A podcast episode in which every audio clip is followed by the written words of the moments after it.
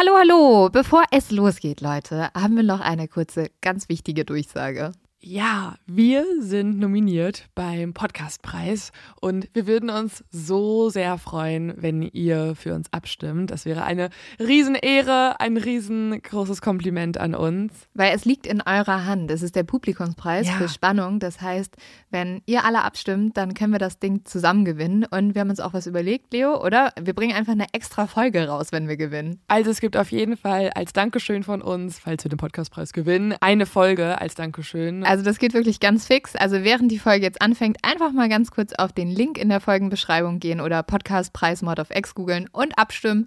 Dankeschön! Dauert nur wenige Sekunden und man muss sich auch nicht registrieren. Und jetzt geht's los mit der Folge.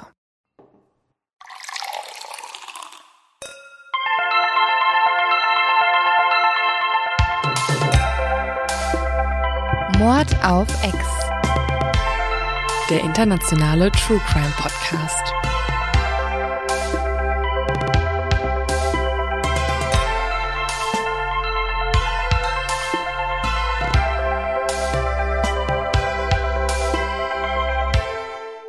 Hallo und herzlich willkommen zu einer neuen Folge Mord auf X. Wie immer mit mir, Leonie Bartsch. Und vor mir sitzt die nun nach der Corona-Quarantäne erholte Lynn. Schütze. Soweit man erholt sein kann nach einer Corona-Quarantäne. Aber ja, wir freuen uns wieder fit und gesund zu sein. Wir haben noch so ein bisschen eine angeschlagene Stimme, das hört Mhm. man vielleicht auch. Aber zumindest können wir wieder einigermaßen klar im Kopf denken, glaube Das ich. ist jetzt einfach unsere neue Stimme. das ist so, gehört das jetzt. das ist jetzt Ja. bei uns die Long-Covid-Folge. Wir klingen jetzt einfach für immer so. Ja. Ich hoffe nicht. Ähm, und wir haben auch schon wieder den nächsten großen Programmpunkt vor uns eigentlich. Ähm, wir begeben uns heute Abend noch auf die Reise nach Babenhausen, da ja am 30. verkündet wird, ob der Zivilprozess nochmal die Beweisaufnahme startet gegen Andreas Daso. Also eigentlich pendeln wir seit einer geraumen Zeit zwischen München und Babenhausen Ja. hin und her. Und ich bin mittlerweile schon offen dafür, dass wir uns auch da mal eine Immobilie angucken und vielleicht auch unseren Zweitwohnsitz hinlegen sollten. Ja, ich bin ehrlich gesagt auch einfach offen für ein bisschen Urlaub. Ähm, In Babenhausen. Ja, mal gucken. Also es war jetzt, muss man schon sagen, Februar und März waren zwei sehr, ja, anstrengende Mhm. Monate. Aber immer so absurd, wenn ja. man mit Freunden spricht, dann kriegt man das Gefühl, dass ja, dass es ja bei super vielen Leuten so in Corona einfach nichts passiert ist. Und Mhm. privat war es bei mir auch wirklich total tote Hose. ja, ja. Aber durch Mord of X und durch die Nachbarn und die Recherche sind wir halt so viel unterwegs gewesen. Ich habe ein bisschen die Quarantäne fast genossen, muss ich sagen. ja, mal kurz einfach nicht aus dem Haus gehen, ne? Ja, aber äh, es hat alles seine Vor- und Nachteile. Wir sind auf jeden Fall richtig happy, jetzt wieder fit zu sein und ja, sind glücklich mit euch wieder am Podcast zu quatschen und zwar wieder mit einem True Crime Fall. Letztes Mal hatten wir ja so eine Laberfolge. Mhm. wir hoffen, die hat euch auch gefallen. Für alle, die gesagt haben, "Mm, mm, ich Wir möchte nur, nur die Fälle." True Crime. Äh, Leute, willkommen zurück. Wir machen ja jede Woche einen Fall. Ich glaube, das werdet ihr verkraftet haben, mal eine Woche ohne uns. Aber Wir, das habt ihr schon gut hinbekommen. Ansonsten tief ein- und ausatmen und jetzt geht's weiter mit Verbrechen, Mord, Blut und Tod und alles, was ihr wirklich wollt. Genau. Und äh, ich hoffe, was ihr auch wollt, ist ein zu dumm zum Verbrechen. Und da würde ich jetzt einfach mal direkt einstarten.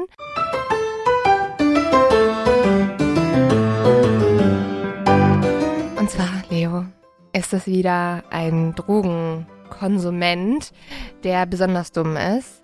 Und er kommt auch aus den USA, unserem Lieblingsland. Dort hat nämlich ein Mann die Polizei gerufen, um sich bei der Polizei zu erkundigen, ob sie mal vorbeikommen könnten und sein Meth, das er gerade gekauft hätte, prüfen können, weil er glaubt, es ist nicht echt. Oh mein Gott. Und dann kam die Polizei vorbei und war so, dein Ernst? Und er war so, ja, also ich nehme halt voll oft Drogen, deswegen merke ich, dass mir hier wahrscheinlich Scheiße verkauft wurde. Könnt ihr euch das mal genauer angucken? Nein, da wurde leider schon ganz viel konsumiert Ja. vorher. Ja, und äh, dementsprechend hat die Polizei gesagt, ja, gucken wir uns gerne an, komm doch bitte direkt mal mit auf die Wache. Manchmal hat die Polizei einen einfachen Job, wie man sieht. Manchmal, Manchmal aber auch nicht. bei unseren zu dumm zum Verbrechern auf jeden Fall. So, kommen wir zu unserem heutigen Fall. Und es sind sozusagen zwei Fälle, weil erstmal wollen wir euch ein Update geben. Und zwar ist beziehungsweise wäre letzte Woche Gabby Petitos Geburtstag gewesen. Ein Fall, über den wir auch schon gesprochen haben. Das war eine Mod of X Folge und zwar Nummer 92. Ah, okay. Genau. Ich wollte gerade nachgucken, aber sehr gut. Ähm, und ja, also es ist, ähm, es, ich glaube, das war bei dir so der, der Punkt, wo du mit der Recherche angefangen hast zu einem ähnlichen Fall, oder? Genau, also zum einen wollen wir euch diese Woche ein Update geben, weil ihr habt immer ganz viel gefragt, ähm, was ist denn bei Gabby Petito mittlerweile los? Als wir die Folge aufgenommen haben, war der Fall ja noch sehr frisch und man wusste auch noch nicht genau, was mit ihr passiert ist. Das hat sich mittlerweile geändert und wie gesagt, am 19.03. wäre Gabby 23 geworden. Deshalb finden wir es heute ganz passend, euch ein Update zu geben. Zum anderen wollen wir aber auch diese Folge nutzen, um euch einen Fall zu erzählen, der ein sehr seltsamer und wir finden auch ein Todesfall ist, wo ja bei langem noch nicht alle Fragen geklärt wurden. Und den wollen wir uns gleich auch nochmal genauer anschauen. Jetzt aber erstmal zu Gabby. Es ist mittlerweile über ein halbes Jahr her, dass Gabby Petito auf einem Roadtrip mit ihrem Freund Brian Laundry verschwunden ist und wenig später tot aufgefunden wurde. Der Fall war ja damals vor allem so super bekannt und überall in den Medien, weil Gabby und auch Brian Instagram-Accounts hatten, die sehr häufig gepflegt wurden und wo du sozusagen fast mit auf die Reise gehen konntest und immer sehen konntest, was machen diese beiden jungen Leute. Und deswegen war es natürlich sehr nahbar und dann auch umso schockierender für die Leute, dass Gabby tot aufgefunden wurde. Ja, man konnte es ja quasi live mit betrachten, mhm. wie die Posts irgendwann gestoppt sind und wie dann das YouTube-Video auch viral ging, wo der Polizist Gabby angehalten hat und gefragt hat, warum sie so aufgelöst reagiert. Genau, das kam dann noch dazu. Also als wir darüber gesprochen haben, standen ja die Ermittlungen noch ganz am Anfang. Also Gabbys Freund Brian war von dem gemeinsamen Roadtrip am 1. September alleine zurückgekehrt. Man wusste erstmal gar nicht, wo befindet sich Gabby, ist sie noch am Leben. Brian selber hat gar nicht mit der Polizei gesprochen, er hat auch seine Aussage verweigert. Und wenig später verschwand dann auch Brian spurlos, wo man davon ausgegangen ist, dass er wahrscheinlich weggelaufen ist. Am 19. September fanden dann die Ermittler und Ermittlerinnen eine Leiche in einem Nationalpark. Und die Obduktion ergab leider, es handelte sich tatsächlich um Gabby Petitos Leiche. Die Todesursache war, Gabby wurde stranguliert, also mhm. erwürgt. Und das, das Ding, das, was den Fall ja auch so groß gemacht hat, ist, dass äh, ihr Freund Brian zu der Zeit ja verschwunden war. Das genau. heißt, die Schuldfrage konnte gar nicht wirklich geklärt werden. Wir haben es ja schon vermutet und wir haben es auch in unserer Podcast-Folge öfter erwähnt, mhm. dass es für uns am meisten Sinn macht, dass es tatsächlich Brian war, eben auch wegen der Ereignisse, die vorher stattfanden. Genau. Ähm, aber man wusste einfach nicht, wo war er, hat er schon gestanden, decken ihn seine Eltern und, und was ist mit ihm? Er war einfach verschwunden. Ja, er war ewig, also wochenlang hat man kein Lebenszeichen von ihm gehabt. Es gab auch Leute, die sich von überall auf der Welt gemeldet haben, gesagt haben, ja, Brian ist in Mexiko, der mhm. ist in Jamaika. Und die Eltern haben ja auch nicht geredet, das war ja auch so mysteriös. Niemand hat gesprochen. Nach wochenlanger Suche melden sich dann aber die Eltern von Brian bei der Polizei und sie machen sie aufmerksam auf einen kleinen Park, wo sie glauben, dass ihr Sohn sich befinden könnte. Und sie sagen jetzt der Polizei, bitte sucht doch mal dort, weil da könnte er sein. Und tatsächlich innerhalb eines Tages wird die Polizei dann auch fündig und sie finden zum einen einen Rucksack von Brian, ein Notebook von ihm und auch ein Tagebuch. Aber, und das ist dann die schreckliche Erkenntnis, sie finden auch menschliche Überreste von Brian und in dem Moment weiß man, Brian ist tot. Mhm. Die Obduktion ergibt dann, Brian starb infolge eines Kopfschusses, also er hat Suizid begangen. Außerdem findet die Polizei ja dieses Notizbuch, also dieses Tagebuch, und darin enthalten ist sein Geständnis. Brian hat gestanden, Gabby Petito ermordet zu haben. Ob es jetzt mehr Informationen gibt, auch vor allem warum und wieso und auch genau wann, das weiß man tatsächlich nicht. Das hat das FBI bisher nicht bekannt gegeben. Das FBI bestätigt aber auch, dass Brian Gabbys äh, Kreditkarte zwischen dem 30. August und dem 1. September noch benutzt hat, und zwar ohne Genehmigung von Gabby. Und dass er auch ganz bewusst nach Gabbys Tod noch Textnachrichten von ihrem Handy verschickt hat, um halt den Glauben aufrechtzuerhalten, dass sie noch lebt. Mhm. War ja so ein bisschen mysteriös, da haben wir auch letztes Mal schon drüber gesprochen. Ja, aber das war ja auch wirklich die Vermutung von vielen Leuten, ne? weil auch die Nachrichten so anders klangen Genau. ähm, als, als davor und auch komische Smileys benutzt wurden. Mhm. Im Januar diesen Jahres hieß es dann auch, dass die Untersuchung in naher Zukunft abgeschlossen sein wird. Alle logischen Ermittlungsschritte sind in diesem Fall abgeschlossen, sagte Schneider, das ist der zuständige Special Agent, in einer Erklärung. Er sagte auch, die Ermittlungen haben keine weiteren Personen außer Brian Laundrie identifiziert, die direkt in dem tragischen Tod von Gabby Petito verwickelt sind. Ja, aber das hätte man ja auch erst nicht vermutet, ne? Mhm. Also eigentlich ist die große Frage ja wirklich, warum hat er es gemacht und wie? Ja, Obwohl es ja auch schon festgestellt wurde, die Strangulation. genau. Ähm, aber auch da kann man ja wieder spekulieren, ne? Und es gibt ja die Erzählungen, dass er ähm, oft auch wütend wurde Mhm. und ähm, halt diese narzisstischen Züge hatte, also sie kontrolliert hat, wütend Genau. wurde und ja, es halt in diesem Rahmen als Beziehungstat dann stattfand. Ja, das lässt sich natürlich vermuten. Und das Gute daran ist natürlich, dass jetzt irgendwie die Familie von Gabby natürlich einen Abschluss finden kann. Sie können in Ruhe trauern, weil sie wissen, was mit Gabby passiert ist. Es gibt aber leider auch viele Familien, denen es nicht so ergeht. Viele vermisste Kinder auf dieser Welt, viele ungeklärte Todesfälle oder solche, wo sich die Familien sicher sind, hier ist in den Ermittlungen etwas schiefgelaufen.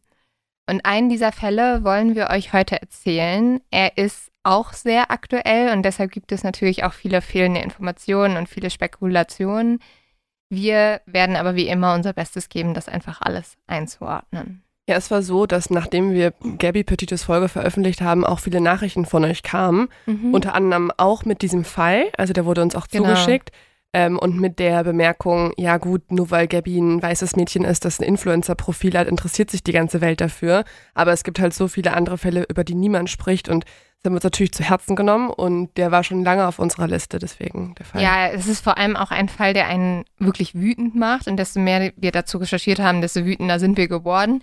Also, falls ihr gerade im Fitnessstudio seid heute, geht einfach mal zum Boxsack, weil diese Folge wird euch ganz viel Motivation geben, da richtig drauf einzuhämmern. Oder jetzt Pause drücken, die Sportschuhe anziehen, jetzt ins Fitnessstudio fahren, Genau. dann wieder weiter Play drücken. Das ähm, ist unsere persönliche Folge für euer neues Fitnessprogramm.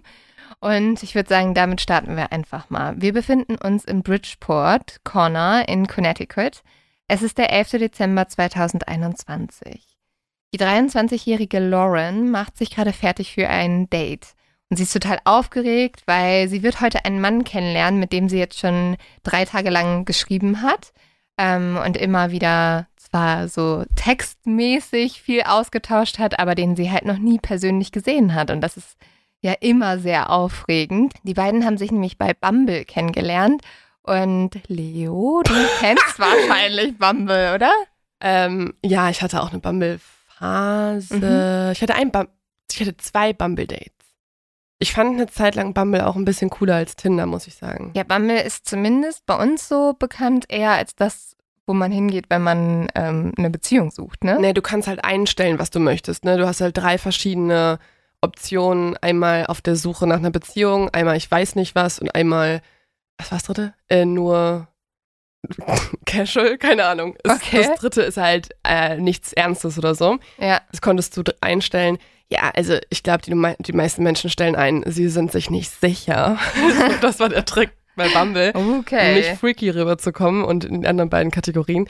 Naja, aber ähm, nee, also das ist eine Zeit lang, ich glaube, die hatten eine Hochphase in Corona-Zeiten, weil man auch so, man kann auch Interessen einstellen mit Politik oder Religion oder sowas. Also vielleicht jetzt immer noch. Also ähm, für alle, die jetzt aber denken, oh Gott, was ist Bumble? Keine Ahnung. Es ist eine Online-Dating-App, genauso wie Tinder. Der einzige Unterschied ist halt, dass Frauen hier zuerst die Männer Ah anschreiben. ja, genau.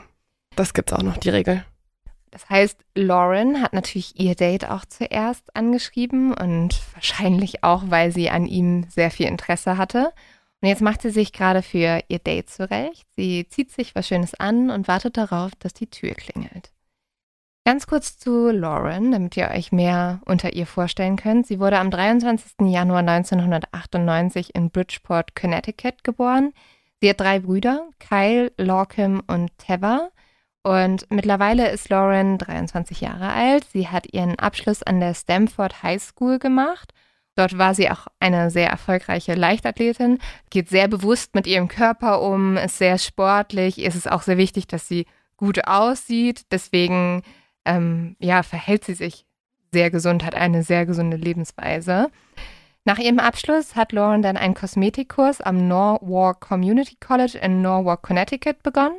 Und nebenbei hat sie sich immer noch so ein bisschen Geld dazu verdient. Unter anderem hat sie ihr eigenes Augenbrauen-Business aufgebaut, in dem sie halt Augenbrauen macht mhm. von Menschen. Und ähm, wie man merkt, sie liebt Mode, sie liebt Make-up, sie liebt auch irgendwie ihre Haare zu machen. Und dazu postet sie auch immer wieder Videos auf TikTok oder auf YouTube und lädt auch immer wieder Bilder auf Instagram hoch. Also hier schon eine Parallele auch zu Gabby Petito, Voll. ne? Es ist so dieses Influencer. Ja. Ja, ihr könnt euch auch Laurens Profil angucken und ähm, auch ihre Stories durchgucken. Und das ist wieder so ein bisschen wie bei Gabby. Man hat das Gefühl, man lernt die Person kennen. Äh, Lauren war auch relativ erfolgreich auf Instagram. Sie hat etwa 15.000 Follower und auf den Bildern sieht sie total glücklich aus. Sie sieht sehr selbstbewusst aus und nach einer starken Frau. Aber kann man ihre Stories immer noch sehen? Also ja, ihr Profil? Man kann ihre Stories immer noch sehen. Hm. Und in diesen Stories kann man auch erkennen, Lauren ist total weltoffen, sie liebt es zu reisen, sie teilt immer wieder Bilder im Bikini, zum Beispiel aus Jamaika oder Hawaii, teilt sie schöne Cocktails am Strand von Puerto Rico. Also ich habe wirklich gedacht, boah, ich, ich will Urlaub, als ich das gesehen habe. Mhm. Ähm, oder Museumseindrücke aus Paris oder beleuchtete Straßen in London. Laurens Mutter Chantel beschreibt ihre Tochter wie folgt sagt, sie ist lustig. Wenn sie einen Raum betritt, erhält sie den ganzen Raum. Sie liebt Make-up, sie liebt ihre Freunde, sie liebt ihre Familie. Sie ist ein Familienmensch. Lauren hat sowieso eine sehr enge Beziehung zu ihrer Mutter. Die beiden machen immer wieder so Mutter-Tochter-Tage, an denen sie dann auch gemeinsam ihre Nägel machen gehen oder ihre Haare machen. Und Süße ist auch, also Chantel, also Laurens Mutter, muss oft lange bis in die Nacht arbeiten. An diesen Abenden geht Lauren dann oft zu ihrer Mutter und kocht schon mal was, damit, wenn die Mutter nach Hause kommt, sie noch was zu essen hat und macht auch oft ihre Wäsche. Hm, voll nett. Ja, voll. So was müssten wir auch tun. Ja, wenn wir ansatzweise in der Nähe von unseren Müttern wohnen würden. Und gute Tochter werden. Und eine gute Tochter werden, ja. An ihrem Spiegel hängt Lauren dann immer wieder ihre Träume auf, sodass sie jeden Tag an sie erinnert wird. Auf einem Zettel steht das College abschließen, auf einem anderen steht Physiotherapeutin werden. Ein Traum scheint auch zu sein, die große Liebe zu finden. Dafür ist Lauren ja auf Bumble unterwegs. Das steht aber nicht auf einem Zettel dort, oder? Nein, das steht nicht auf dem Zettel, aber können wir uns ja denken, wenn sie jetzt im mhm. Datingleben ist. Und auf Bumble hat Lauren. Naja. Naja, vielleicht wollte sie. Nein, äh, ich glaube, Lauren wollte schon die Liebe finden. Und auf Bumble lernt sie dann auch Mike kennen. Mike ist 37 Jahre alt und arbeitet als Ingenieur. Und die beiden schreiben ja dann drei Tage miteinander. Und Lauren lädt Mike dann zu sich nach Hause ein. Zwei Tage später ist der 13. Dezember 2021. Und jetzt macht sich Chantal Fields, also Laurens Mutter, große Sorgen. Sie hat nämlich den ganzen Tag schon nichts von ihrer Tochter gehört. Sie schreibt dir jetzt eine Nachricht. Geht's dir gut? Bitte sag Bescheid. Doch diese Nachricht bleibt unbeantwortet. Und ich nehme an, dass die schon jeden Tag geschrieben haben, wenn mhm. sie einen Tag nichts hört und sich dann Sorgen macht. Ja, die hatten super viel Kontakt immer miteinander. Ich glaube, meine Familie, wenn ich eine Nachricht nicht beantworten würde, auch zwei Tage würden die denken, na gut, arbeitet halt. Aber die haben sich auch total oft ja gesehen. Mhm, Deswegen ja. war das schon merkwürdig. Mhm. Und Chantel ruft jetzt auch mehrmals an, doch Lauren nimmt nicht ab. Also macht sich Chantel jetzt gegen Abend mit ihrem Sohn auf zur Wohnung ihrer Tochter. Und als sie dort ankommt, fällt ihr sofort etwas auf. An der Tür der Wohnung hängt nämlich ein Zettel. Auf diesem Zettel steht, wenn Sie Lauren suchen, rufen Sie diese Nummer an. Chantel ruft Komisch. also diese Nummer an. Ja, super gruselig. Auch, Ja, ne? Mhm. wie so eine Schnitzeljagd, aber nicht mit guten Dingen. Ja. Chantal ruft also diese Nummer an und ans Telefon geht Lawrence Vermieter. Und er bittet Chantal jetzt, auf ihn zu warten. Was natürlich auch erstmal total merkwürdig erscheint. Mhm. Wenig später kommt der Vermieter dann die Treppe hinunter und die ersten Worte, die er sagt, kommen erst gar nicht bei Chantal an. Als sie schließlich zu ihr durchdringen, spürt Chantal, wie die Panik in ihr aufsteigt. Was auch immer der Vermieter sagt, es darf nicht stimmen. Lauren soll nämlich am Tag zuvor tot aufgefunden worden sein. Und das kann ja einfach nicht wahr sein. Für Chantel war Lauren ihre beste Freundin. Sie war ihr ein und alles und sie war ihre Tochter. Und es darf nicht sein, dass ihre Tochter jetzt tot ist. Das ist auch so unerwartet. Komplett. Und was sich Chantel halt auch fragt, wenn Lauren tot wäre, dann hätte ihr doch wohl die Polizei Bescheid gesagt, oder? Ja. Und nicht der Vermieter. Ja, es ist eine sehr komische Art und Weise, wie das mitgeteilt wurde. Wenn da einfach ein Zettel hängt, ruf mal an dann Ja. kommt der Vermieter und sagt dir sowas. Ja, es ist super merkwürdig. Aber der Vermieter sagt dann Chantel, hier ist die Nummer eines Kommissars, ähm, der ist vom Bridgeport Police Department und dort müsst ihr anrufen. Also nimmt Chantels Sohn und damit Lawrence Bruder diese Nummer und ruft dort an, aber zunächst nimmt erstmal niemand den Hörer ab.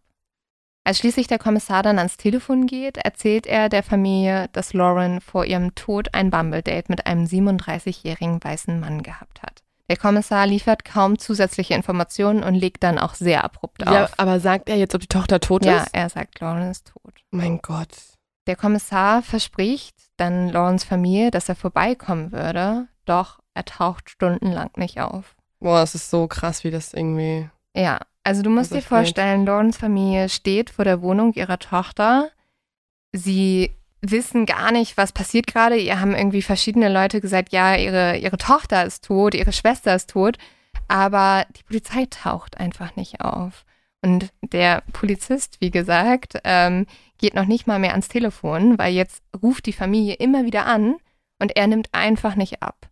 Ich glaube, ich würde auch erstmal denken, es ist noch so ein richtig schlechter Scherz. Ja, Also es gibt irgendeine andere Erklärung dafür. Irgendwer hat sich vertan. genau. Oder ich weiß auch Ja, nicht. vor allem, wenn die Polizei halt irgendwie nicht reagiert und auch nicht mit dir spricht. Mhm. Und aufgrund dessen beschließt die Familie jetzt nach einer Stunde, wo sie gewartet haben auf diesen Kommissar, selbst in die Wohnung zu gehen, um erstmal nachzuschauen, was passiert ist und zweitens auch, um Lawrence Sachen zusammenzupacken.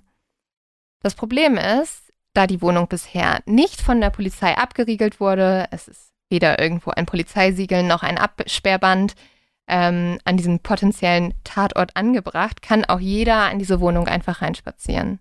Oh. Was die Familie jetzt auch tut. Und tatsächlich finden sie in dieser Wohnung etwas, das ihre schlimmsten Befürchtungen wahr werden lässt. Oh mein Gott, aber jetzt nicht die Leiche, oder? Nein, sie finden nicht die Leiche. Lauren ist nicht mehr in der Wohnung. Allerdings findet Laurens Familie ein benutztes Kondom. Sie finden Gleitgel, sie finden eine unbekannte Pille und ein blutiges Bettlaken. Oh mein Gott. Als Laurens Mutter Chantel diese Gegenstände sieht, bricht sie zusammen und wird ohnmächtig. Oh. Jetzt muss die Familie die Polizeibehörde bitten, die Beweise zu sammeln, ähm, weil anscheinend hat sich diese Polizeibehörde bisher nicht dafür interessiert für diese Gegenstände. Das heißt, die Familie von Lauren nimmt sich jetzt einen Anwalt und sagt, bitte nimmt diese Sachen mit. Also da ist ein benutztes Kondom in der Wohnung von unserer Tochter, die tot sein soll. Mhm. Ähm, kann das bitte jemand sich angucken? Und eigentlich muss jetzt die Familie die Polizei dazu zwingen, diese Sachen abzuholen. Aber wie kann das denn sein? Das ist ja jetzt im Jahr 2021 Ja. gewesen. Also es ist halt letztes Jahr, ne? Ja, das 13. Wird, ja, Dezember, das ist ja jetzt einfach vor ein paar Monaten erst ja, passiert. Man würde denken, dass ähm, aktuell die Polizei halt anders arbeitet als noch vor 30 Jahren und gerade ein Tatort halt sofort sichergestellt werden muss, dass da nichts von kontaminiert wird, ähm, weggenommen wird und so weiter, Beweise vernichtet werden könnte. Wie kann das sein? Also Da ja, das man, ist die Frage, die ja. wir uns, glaube ich, in dieser Podcast-Folge sehr oft stellen werden. Aber Weil das Verrückte ist, erstmal, das sagt Lawrence Familie dann auch, also dieser Tatort ist eigentlich überhaupt nicht mehr, also der, der kann gar nicht mehr richtig analysiert werden, weil ja schon verschiedene Leute drin waren. Und dann dauert es auch noch zwei Wochen, also bis zum 29. Dezember, bis die Familie es schafft, dass diese wichtigen Beweismittel wie das Kondom und so abgeholt werden. Und Leo, mhm. du hast gerade gesagt, das ist ja 2021, bis heute, also bis zu diesem Tag, 2022, wurden diese Gegenstände nicht untersucht. Wow. Also weder das Kondom wurde untersucht, noch zum Beispiel auch das blutige Bettlaken. Krass.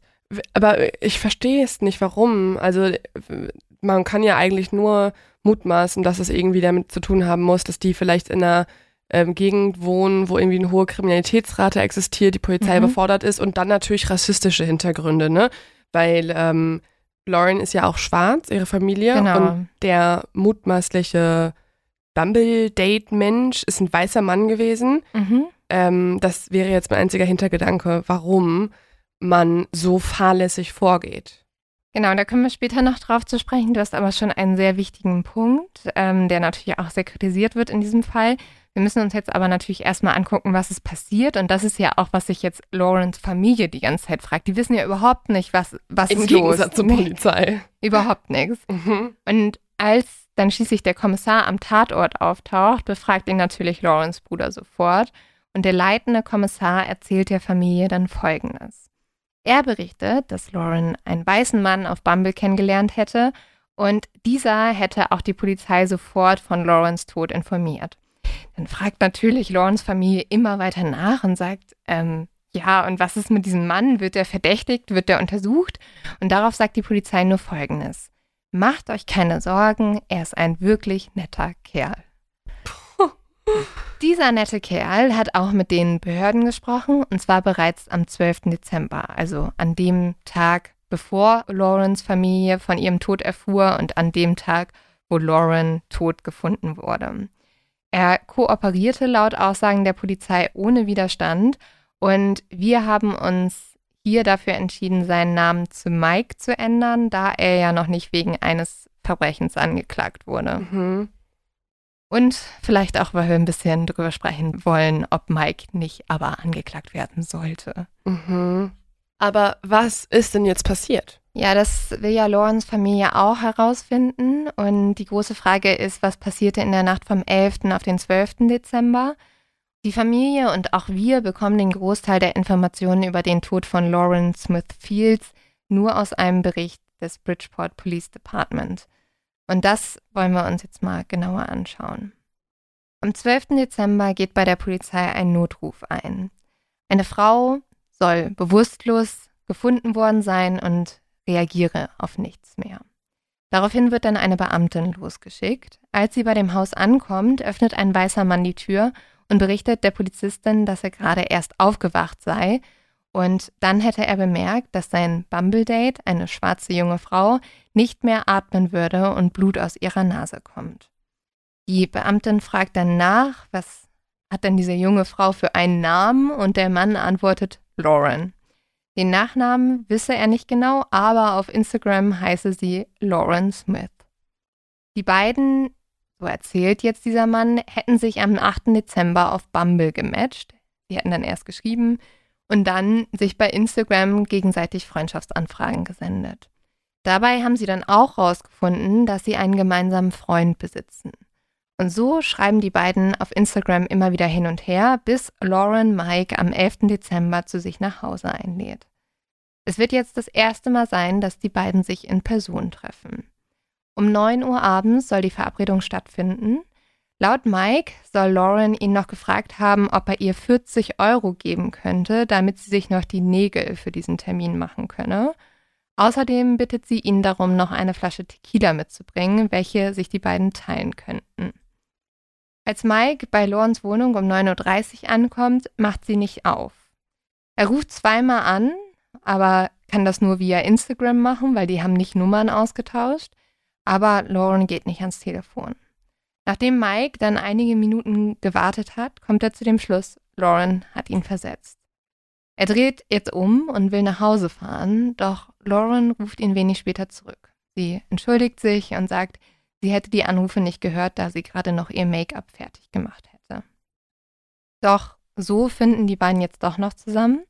Sie treffen sich in Laurens Wohnung, reden und fangen an, Tequila-Shots zu nehmen. Doch Lauren scheint den Alkohol nicht so gut zu vertragen. Laut Mike muss sie sich übergeben, was ihr sehr peinlich ist. Und danach fahren dann die beiden die Tequila-Menge etwas runter, aber auch nicht ganz. Sie mixen einfach den Tequila jetzt in so Long Drinks. Dazu spielen sie Spiele und essen jetzt etwas. Später starten sie dann einen Film. Während die beiden den Film schauen, bemerkt Mike, wie Lauren mit jemandem schreibt. Sie erzählt ihm dann, dass ihr Bruder gleich noch vorbeikommen würde, denn er müsse ihr etwas vorbeibringen. Einige Minuten später entschuldigt sich Lauren und geht nach draußen, um ihren Bruder zu treffen, welchen Mike aber auch nie zu sehen bekommt, da die beiden sich ja vor der Wohnung treffen. Und jetzt, Leo, wird es interessant, weil Lawrence Bruder erzählt eine etwas andere Geschichte. Er sagt, dass er das letzte Mal mit seiner Schwester am 4. Dezember geschrieben hätte und dass am Abend des 11. Dezembers er nur angerufen hätte und auch schon Bescheid gegeben hätte, dass er nur kurz vorbeikommen würde, da Lauren noch einige Klamotten von ihm in ihrer Wohnung hätte. Als Laurens Bruder dann vorbeikam, hat Lauren die Klamotten nach draußen gebracht und mit ihm auch 10 bis 15 Minuten gesprochen. Er wusste zu diesem Zeitpunkt nicht, dass Lauren gerade ein Date hätte.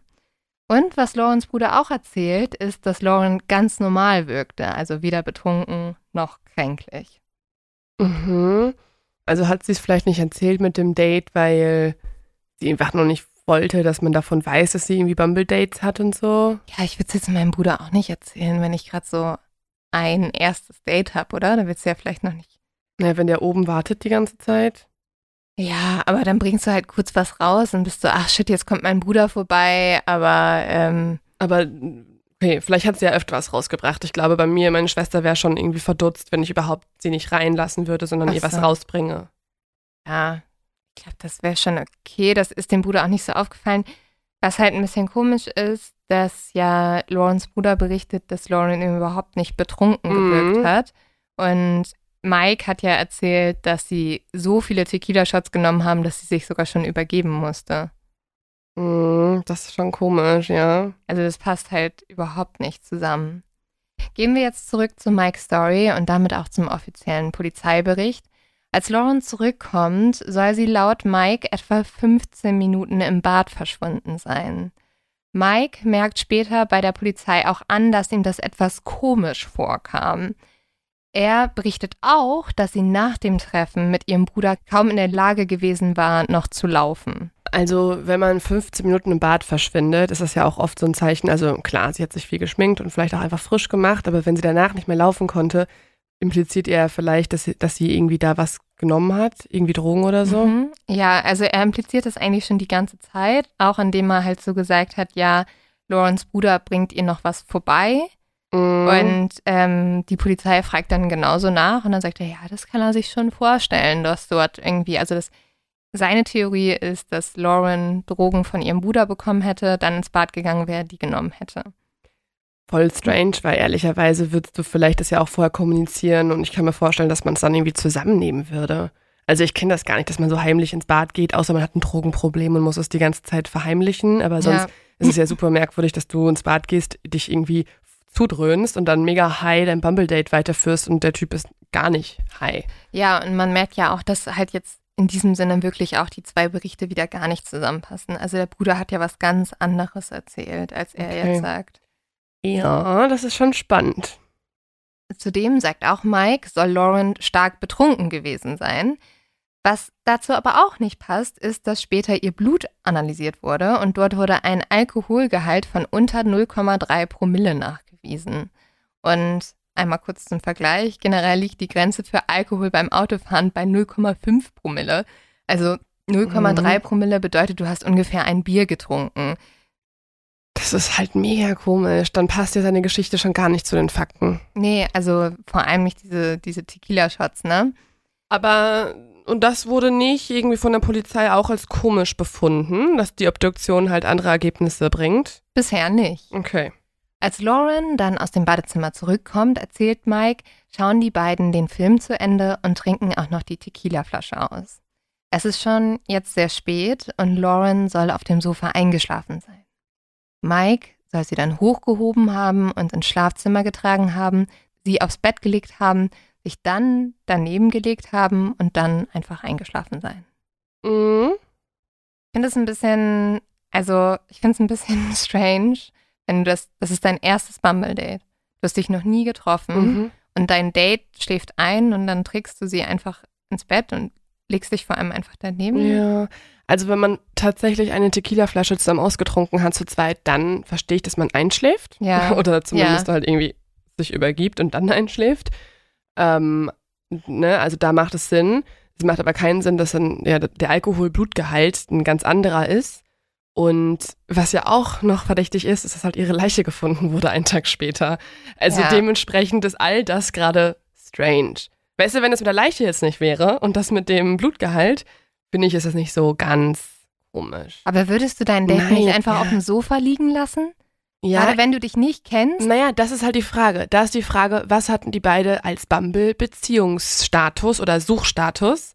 Weil wenn beide nur angegeben haben, auf der Suche nach was Lockerem, ist das ja genau das Treffen, was sie wollten. Aber nur halt nicht, dass sie dann. Ja, aber dann trägst du doch auch nicht dein Date ins Bett, sondern lässt es einfach auf dem Sofa schlafen und fährst vielleicht selber nach Hause. ja, Also, ja. außer er konnte ja offensichtlich auch nicht mehr fahren, wenn er wirklich die Hälfte der Ja, Tequila. gut, das kann sein. Um drei Uhr morgens wacht Mike dann auf. Er muss auf die Toilette gehen. Er erzählt später, dass Lauren tief geschlafen hat und er sie auch schnarchen gehört hat. Um 6.30 Uhr wacht Mike dann erneut auf. Und jetzt scheint alles erstmal wie ein großer Albtraum. Lauren liegt auf der rechten Seite und Blut tropft aus ihrem rechten Nasenloch auf das Bett. Und sie atmet nicht mehr. Mike ruft jetzt sofort den Notruf. Hier wird ihm geraten, Lauren wiederzubeleben. Deshalb legt Mike Lauren vom Bett auf den Boden und beginnt jetzt eine Herzdruckmassage. Dann ruft er den Notruf und wenig später kommt die erste Polizistin. Als die Sanitäter um 6.49 Uhr morgens eintreffen, können sie nur noch Laurens Tod feststellen. Sie sagen auch, dass Lauren schon mindestens eine Stunde tot gewesen sein muss, eventuell auch schon länger. Mhm. Das heißt, nach Und- ja. Mikes Story muss sie schon gestorben sein, bevor er aufgewacht ist. Ja. Krass. Die Polizisten und Polizistinnen erreichen den Tatort um 8.12 Uhr und die Gerichtsmediziner treffen dann auch kurz danach ein. Die Polizisten und Polizistinnen finden Lauren auf dem Rücken liegen, auf dem Boden des Schlafzimmers vor. Sie atmet nicht und hat getrocknetes Blut in und um ihr rechtes Nasenloch. Weiter steht im Polizeibericht, dass 1345 Dollar in Bar und eine Mastercard in der Wohnung gefunden wurden. Ihre Todesursache ist erstmal unklar. Sie war ersichtlich weder erstochen, erwürgt noch erschossen worden. Deswegen geht man sehr schnell von einem Unfall aus. Mike bleibt in Dorans Wohnung, bis die Polizei auftaucht und war, laut der Polizei, sichtlich erschüttert. Der nächste Schritt wäre für die Polizei jetzt eigentlich gewesen, die Familie über den Tod von Lauren zu informieren. Doch das passiert nicht, wie wir das ja schon gehört haben. Stattdessen informieren sie nur den Vermieter von Lauren. Er soll dann die Eltern informieren. Dieser hat aber keine Nummer von Laurens Eltern und deswegen kann er nur einen Zettel an der Tür aufhängen. Das ist einfach nur komisch. Nach Laurens Tod vergeht dann über ein Monat, in dem die Familie von Lauren nichts mehr von den Behörden hört. Krass. Also sie haben keine Ahnung, was genau passiert ist. Das heißt erstmal nur Unfall. Dann, das ist so unfassbar, weil dann bleibt dir eigentlich auch nur über als Familie an die Presse zu treten. Ja. Und da hat man natürlich auch keine Lust immer drauf, wenn man trauert, man will seine Ruhe, man will eigentlich da, man will Antworten haben und nicht noch weitere Fragen aufwerfen, aber es bleibt ihr wirklich keine andere Option mehr über, wenn die Polizei schon nichts macht. Überhaupt nicht. Es erfolgt auch erstmal keine Untersuchung bezüglich des Todes von Lauren. Den einzigen Kontakt, den Laurens Familie zur Polizei hat, erfolgt über den Kommissar vom Anfang und den beschreibt die Familie ihnen gegenüber als unsensibel, herablassend und arrogant. Irgendwann wird Laurens Familie dann sogar mitgeteilt, sie sollten bitte aufhören anzurufen bei der Polizei und weitere Fragen zu stellen. Zu diesem Zeitpunkt hat die Polizei den Fall noch nicht einmal als verdächtig eingestuft. Krass. Als Lawrence Brüder darauf nachfragen, warum nicht, antwortet die Polizei, dass es nichts zu untersuchen gäbe.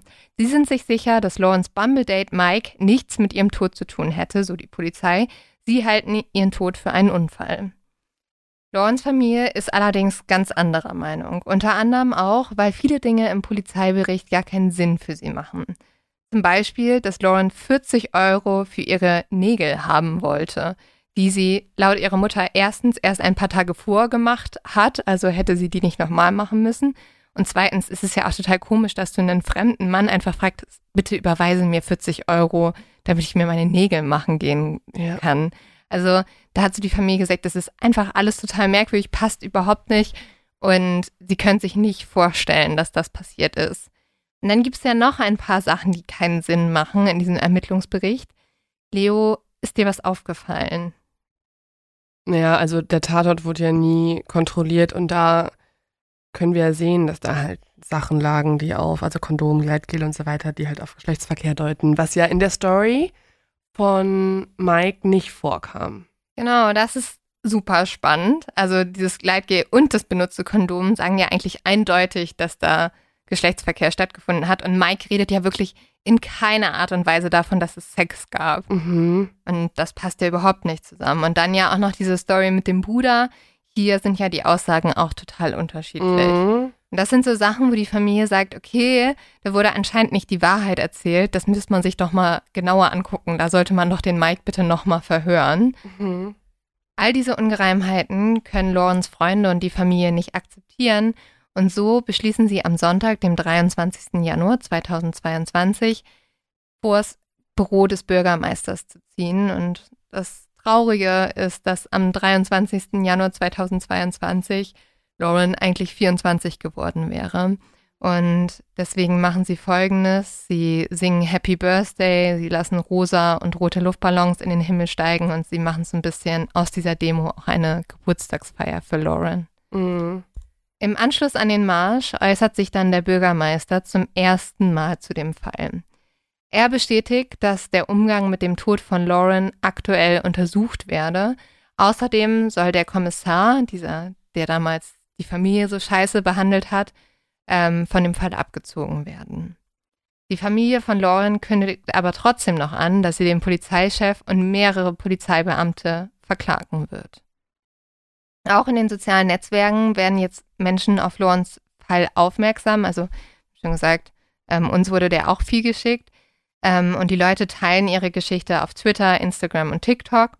So fordert ein Nutzer zum Beispiel auf Twitter, ihr müsst alle genauso laut werden bei dem Fall Lauren Smith Fields, wie es auch bei Gabby Petito geworden seid. Lauren war eine 23-jährige schwarze Frau, die unter sehr mysteriösen Umständen ums Leben gekommen ist nachdem sie ein Bumble-Date mit einem 37-jährigen weißen Mann hatte, gegen welchen sich die Polizei weigert zu ermitteln. Der Hashtag Lauren Smith Fields wurde auf TikTok mehr als 27 Millionen Mal aufgerufen. In Videos über den Fall haben zahlreiche Menschen versucht, anhand des Polizeiberichts herauszufinden, was passiert ist und ähm, haben auch die Zuschauer aufgefordert, sowohl das Büro des Bürgermeisters von Bridgeport als auch das Polizeidepartement immer wieder anzurufen. Viele Leute kritisieren auch, dass die nationalen Medien nicht früher über den Tod von Lauren berichtet haben. Es gibt auch eine sehr bekannte Stimme, die sich zu Wort meldet, und zwar ist es die Rapperin Cardi B. Die twittert nämlich ebenfalls über Lauren Smith Fields und schrieb, Connecticut, ihr habt diese junge Dame im Stich gelassen. Und tatsächlich bringt der Protest in den sozialen Netzwerken auch etwas. Und so gibt das Connecticut Office of Chief Medical Examiner an, was die Todesursache von Lauren Smith Fields war. Und zwar ist es eine Überdosis Fentanyl in Kombination mit verschreibungspflichtigen Medikamenten und Alkohol gewesen. Die Behörde stuft dadurch Laurens Tod als einen Unfall ein. Sie gehen davon aus, dass Lauren selbst das Fentanyl zu sich genommen hat. Und halt an einer Überdosis gestorben ist. Genau. Beziehungsweise aus halt dieser Kombi mit Alkohol, mhm. ne? Mhm. Trotzdem leitet die Polizei von Bridgeport als Reaktion auf die Ergebnisse das erste Mal eine strafrechtliche Untersuchung im Todesfall ein. Der Fall ist und bleibt bis heute eine aktive Untersuchung. Mhm. Um zu verstehen, warum, müssen wir uns einmal genauer angucken, was ist Fentanyl. Ähm, Fentanyl ist ja eine sozusagen Trenddroge auch gerade in den USA. Mhm. Es ist ein synthetisches Opioid, das als Schmerzmittel in der Anästhesie sowie zur Therapie akuter und chronischer Schmerzen eingesetzt wird. In Connecticut, also dort, wo Lauren gelebt hat, starben im Jahr 2021 allein mehr als 1350 Menschen an einer Überdosis davon. Fentanyl war die häufigste Droge, die in diese Todesfälle verwickelt war. Ja, es gibt ja auch bekannte Fälle, zum Beispiel Mac Miller. Es soll auch ähm, an einer Überdosis gestorben sein, in die auch Fentanyl verwickelt war. Mhm. Und ähm, es gab ja auch jetzt den bekannten Fall vor einigen Jahren von Lil Peep, der Rapper, der auch an Fentanyl gestorben ist, an einer Überdosis. Ja, also es ist auch so, also es ist schon ähm, verständlich, dass da man auch erst gedacht hat, ja, es ist einfach eine Droge, die Lauren vielleicht auch genommen hat. Ähm, was aber auch viel diskutiert wird und einige Experten sagen das auch, dass Fentanyl halt auch als Vergewaltigungsdroge eingesetzt werden kann, weil es betäubt dich, ja Mhm. gerade in Verbindung mit Alkohol. Und einige Experten sagen später, schaut man sich an, was in Lawrence Blut gefunden wurde, dann sind das Drogen, welche typisch für eine Vergewaltigungssituation sind. Zum Beispiel machen Antihistaminika, die auch bei ihrem Blut gefunden wurden, eine Person sehr müde. Lawrence Mutter ist sich deswegen zu 100% sicher, dass ihre Tochter nie Drogen genommen hat. Sie sagt es immer wieder, ihre Tochter hat einen sehr gesunden Lebensstil gelebt. Ähm, da kann man jetzt natürlich sagen, gut, Eltern wissen auch nicht immer alles, aber wir Mhm. wissen ja, dass die eine sehr enge Bindung hatten. Und sie sagt, ihr wäre es ja wohl aufgefallen, wenn ihre Tochter öfter Drogen genommen hat. Und sie hat ja alles dafür getan, sehr sportlich zu sein, sich gut zu ernähren und es passt einfach nicht ins Bild. Mhm. Deswegen ist sich Chantel auch sicher, dass Mike an diesem Abend einfach mehr von Lauren wollte, als sie bereit war, ihm zu geben. Und dass deswegen Mike Lauren Fentanyl verabreicht hat, vielleicht sogar im Getränk drin, ähm, damit sie sich nicht mehr wehren kann. Das ist jetzt die Meinung der Mutter bzw. der Familie. Das ist, was die Familie glaubt. Der Anwalt der Familie ist der Meinung, dass die strafrechtlichen Ermittlungen sofort nach dem Tod von Lawrence Smith Fields hätten eingeleitet werden müssen und nicht erst Wochen später. Er sagt, wir waren uns von Anfang an sicher, dass hier ein falsches Spiel getrieben wird. Denn was zum Beispiel auch versäumt wurde, die Polizei hat niemals den Alkohol untersucht, den die beiden am Abend getrunken haben. Deswegen konnte man auch nie feststellen, war vielleicht in diesem Alkohol das Fentanyl drin. Mhm. Ähm, und jetzt ist es zu spät. Und jetzt weiß man nicht mehr, ob Lauren zum Beispiel durch diesen Alkohol unbewusst die Drogen zu sich genommen hat. Ja, und wenn zum Beispiel auch keine strafrechtlichen Ermittlungen eingeleitet werden, kann man ja auch gar nicht herausfinden, gab es eine Drogengeschichte, hätte man irgendwie ihr Umfeld befragen können. Man kann ja. Ja. beide Theorien verfolgen. Einmal, dass es halt diese Überdosis war und der Unfall, dementsprechend halt Ermittlungen anstellen oder halt auch mal schauen, gab es auch schon auffällige Berichte über Mike? Hat Mike irgendwie eine, eine Vergangenheit, wo man, wo man sowas schon mal gesehen hat oder, oder ähnliche Anzeichen? Also dadurch, dass halt nichts ermittelt wurde, kann man ja beides nicht wirklich ausschließen oder bestätigen. Ja, das wäre unglaublich wichtig gewesen. Und so sagt der Anwalt auch, wenn man eine Untersuchung einleitet, muss diese Untersuchung mit der letzten lebenden Person beginnen, die den Tod der anderen Person gemeldet hat. Und die muss man halt mit einbeziehen. Und das wäre in diesem Fall Lawrence Bumbledate gewesen. Also nicht Mhm. Umsonst ist es bei so vielen Fällen, die wir auch behandeln, immer so, dass zuerst die Familie verdächtigt wird. Es wird zuerst der Freund verdächtigt. So, das ist immer die Nummer eins Person, die verdächtigt wird. Deswegen ist es so absurd, dass Mike nicht verdächtigt wird. Ja, und man fragt sich, wäre er verdächtig worden, wäre er nicht ein weißer 37-jähriger Mann, der sehr nett wirkte auf die Ermittlerinnen und Ermittler. Genau, also tatsächlich müssen wir uns diese Frage stellen. Also wären diese Ermittlungen genauso verlaufen, wenn es eine 23-jährige weiße Frau aus einer wohlhabenden Familie gewesen wäre, die einen schwarzen 37-jährigen Mann auf Bumble kennengelernt hätte? Mhm. Ich glaube nicht. Ich glaube Mhm. nicht. Ähm, Mike soll auch aufgefordert worden sein, eine DNA-Probe abzugeben. Diese hätte er aber laut seinem eigenen Anwalt verweigert. Wow.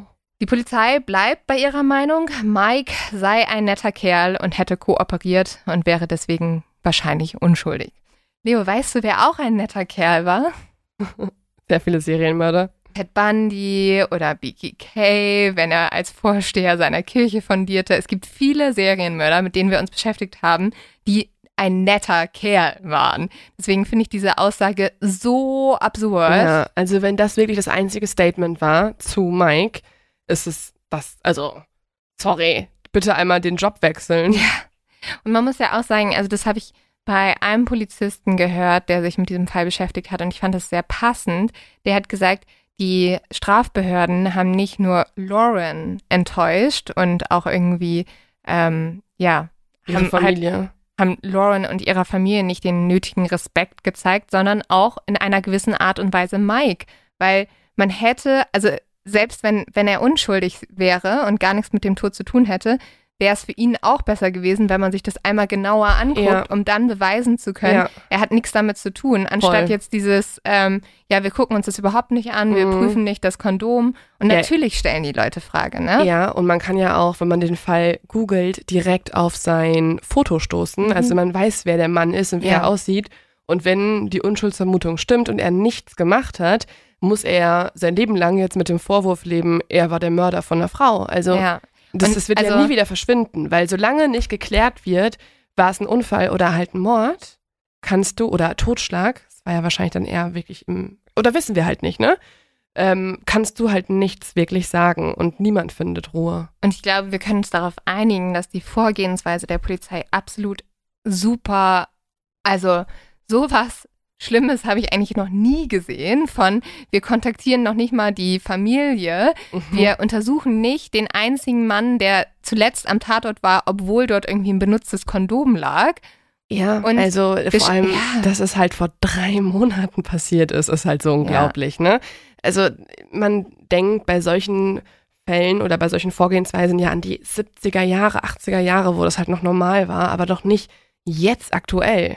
Ja, das ist für mich schockierend. und es ist halt auch so schrecklich, dass man irgendwie, also was mich richtig schockiert, ist, dass man ähm, eine Beurteilung über jemanden trifft, je nachdem, wie er aussieht. Also, dass man sagt, ein weißer Mann sieht nach einem netten Typen aus, der hätte es nicht gemacht. Wenn da ein schwarzer Typ mit Dreadlocks gestanden hätte, ich sag dir, der hätte nicht nach einem netten Typen für die. Polizei ausgesehen, ähm, weil da einfach super viel rassistische Motive noch am Werk sind. Und das finde ich geht überhaupt nicht. Also du machst da auch eine Beurteilung, also das, du darfst Menschen ja nicht beurteilen aufgrund ihres Aussehens oder ihrer Hautfarbe oder irgendwas. Ähm, und ich finde es einfach mega schockierend. Und auch, wir leben halt in der Zeit, also Vergewaltigungen passieren. So, das ist etwas, das leider immer wieder auftritt. Und klar, es kann auch nicht passiert sein, aber man muss sich zumindest die Frage stellen, könnte es passiert sein? Und dass da die Polizei das einfach ausschließt, finde ich, finde ich krass. Also Mhm. super schockierend. Voll. Ja, also ich hoffe wirklich, dass in dem Sinne äh, die ganze Aufmerksamkeit auf TikTok, ähm, Instagram oder auch in der True Crime Podcast Welt dazu führt, dass man hier nochmal ermittelt und das nicht einfach so akzeptiert. Ja. Und die langsame Reaktion der Strafverfolgungsbehörden und auch die verzögerte Berichterstattung über den Tod von Lauren Smith Fields, die eine schwarze Frau war, hat auch die Diskussion über das Missing White Woman Syndrome wieder neu erfacht. Dieser Begriff beschreibt nämlich die Aufmerksamkeit, die weißen Frauen gewidmet wird, die sich in Gefahr befinden. Das Schlimme ist, dass schwarzen Frauen in ähnlichen Situationen meistens nicht die gleiche Aufmerksamkeit zuteil wird. Über dieses Missing White Woman Syndrome haben wir auch schon mal gesprochen, und zwar in der vergangenen Folge, in Folge 92 über Gabby Petito. Und ich glaube, gerade deshalb ist es heute auch so wichtig, dass wir diesen Fall auch beleuchten, weil ich habe von dem bisher ehrlich gesagt noch nicht so viel gehört. Zumindest auf jeden Fall nicht so viel wie von Gabby Petito. Und Genau. ja, hier ist es ja auch noch ein Fall, wo die Aufmerksamkeit wirklich was bringt. Also Ja, nur so kann es ja vielleicht noch zu neuen Ergebnissen kommen. ja, also die Familie von Lauren hofft weiter, dass einfach es Ermittlungen gibt, dass die Ermittlungen auch Klarheit darüber bringen, was mit ihrer Tochter wirklich passiert ist, dass diese kleinen Lücken, diese ungeklärten Sachen in diesem Fall geklärt werden. Und außerdem versucht die Familie gerade einen Privatdetektiv zu engagieren, weil sie der Polizei nicht mehr vertrauen. Und ihr Ziel ist es, 100.000 Dollar auf ihrer GoFundMe-Page zu erreichen. Ich habe gestern mal reingeguckt, das ist im Moment so bei 90.000. Ich weiß, 100.000 Dollar ist viel Geld. Ich finde es trotzdem krass, dass das noch nicht erreicht wurde, weil, also, Aber 90.000 Dollar ist ja schon mal auf jeden Fall ein ein Betrag in der Nähe dieser Summe. Ja. Und ähm, man kann sich gar nicht vorstellen, wie teuer Gutachten sind und Privatermittler und so. Ne? Aber ich sag also, dir, bei Gabby wäre dieser Ja. Betrag sehr Ja. schnell erreicht worden. Ja, weißt du noch, als wir über die Privatdetektive in Spanien gesprochen haben, die im Fall Madeleine McCann Ja. ähm, ermittelt haben, die haben ja mehrere Millionen gekostet. Also, und da ist es ja ähnlich gewesen, ne? Auf also, jeden Fall. Deswegen, falls euch dieser Fall genauso berührt hat wie uns, vielleicht kann ja jeder einen Euro spenden. Ähm, wir sind ja viele, dann haben wir, glaube ich, sehr schnell die 100.000 Dollar voll. Mhm. Und zwar ähm, verlinken wir euch in den Show Notes nochmal die GoFundMe-Page. Aber ähm, auf jeden Fall ein mysteriöser Fall und ein Fall, der ja auch sehr viel Wut in einem hervorbringt. Also es ist auf jeden Fall ein Fall, über den wir wahrscheinlich nochmal sprechen werden, falls es hier zu Ja. Ermittlungen kommt ähm, und er ja so aktuell ist, werden wir euch in hoffentlich ein paar Monaten, äh, wenn es hoffentlich neue Ergebnisse gibt, hier ein Update geben im Podcast. Genau. Und jetzt kommen wir auch schon zu der letzten Sache dieser Folge. Ähm, ich denke meistens immer erst daran, wenn es wirklich dazu kommt Ja, die, unsere Rubrik der Leotyp ähm, stattfindet. Und diesmal ist der Leotyp eine Serie, die wir ja in unserer Quarantänezeit Mhm. geguckt haben. uh, ja. Ähm, und das war unser kleines Ritual, ähm, immer nach der Podcast-Recherche auch noch diese Serie weiter zu gucken. Und zwar heißt die The White Lotus. Ist eine Serie von Mark White, ähm, ein Regisseur, der auch eine andere sehr gute Serie gedreht hat, und zwar Big Little Lies, zweite Empfehlung. Ähm, und man kann sie auf Sky schauen. Und es ist eine sehr lustige Satire-Comedy-Crime-Show. Also Ja, es alles ist ist irgendwie mit drin. Und Jetzt machen wir leider Sky-Werbung, aber Sky könnte uns ja mal sponsern, nächste Folge oder so. ähm, ich wusste das nämlich nicht, dass man bei Sky auch für einen Monat nur ein Abo machen kann. Ja, die Und haben die auch nicht so ganzen- teuer, wie, wie man gedacht hat. Die haben die ganzen geilen HBO-Serien. Ja. Also Euphoria, was ich auch schon empfohlen habe. Wie gesagt, Big, Big Little Lies, der Pass. Also ehrlicherweise machen wir nonstop Werbung für Sky. Liebes Sky-Team, hallo. Bitte einmal Sponsoring buchen.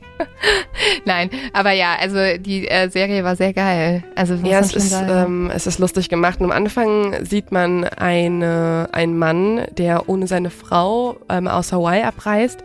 Und ein Mord ist anscheinend passiert. Mhm. Und die ganze Serie über weiß man aber nicht, warum. Was haben diese ganzen Leute miteinander zu tun? ja. Warum sind alle so fucking weird? So ein bisschen wie so ein Agatha Christie-Film. in dem man eigentlich die ganze Zeit reiche weiße Menschen verarscht und Ja. ähm, zeigt, wie sehr sie nerven können. Ja, also The White Lotus passt ganz gut zur Folge tatsächlich Ja. auch, oder? Jetzt, wenn man darüber nachdenkt, was die Message ist von der Serie. Auf jeden Fall. Und damit ähm, war das wieder heute eine erfolgreich aufgenommene Mord of X-Folge. Wir wünschen euch eine wunderschöne Woche und ein, ja, ein hoffentlich erfolgreiche Boxtraining, das abgeschlossen Ja. wurde. Wir halten euch auf dem Laufenden, was ähm, beim Zivilprozess rund um Andreas Daso passiert. Dafür könnt ihr gerne mal bei Instagram bei uns vorbeigucken. Und ansonsten, wenn ihr uns unterstützen wollt, abonniert den Podcast. Dankeschön. Danke, danke, danke. Cheers. Ciao.